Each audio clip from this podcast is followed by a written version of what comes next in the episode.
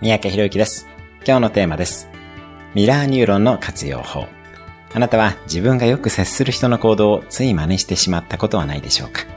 相手に共感したり、相手を模倣するミラーニューロンは、相手との物理的距離が近いほど活発に働きます。親や友人、職場の同僚などから影響を受けやすいのはミラーニューロンの働きです。ということは、こうなりたいと思う人とは、やはりオンラインだけでなく、ライブであった方が確実にその人の良い影響を受けやすくなります。また逆に言えば、リモートワークが主体だと、一緒に働いている仲間と感情が離れることもあるので、そこはケアをする必要があります。影響を受けたい人、感情を共有したい人には直接会うようにしてください。今日のおすすめ1分アクションです。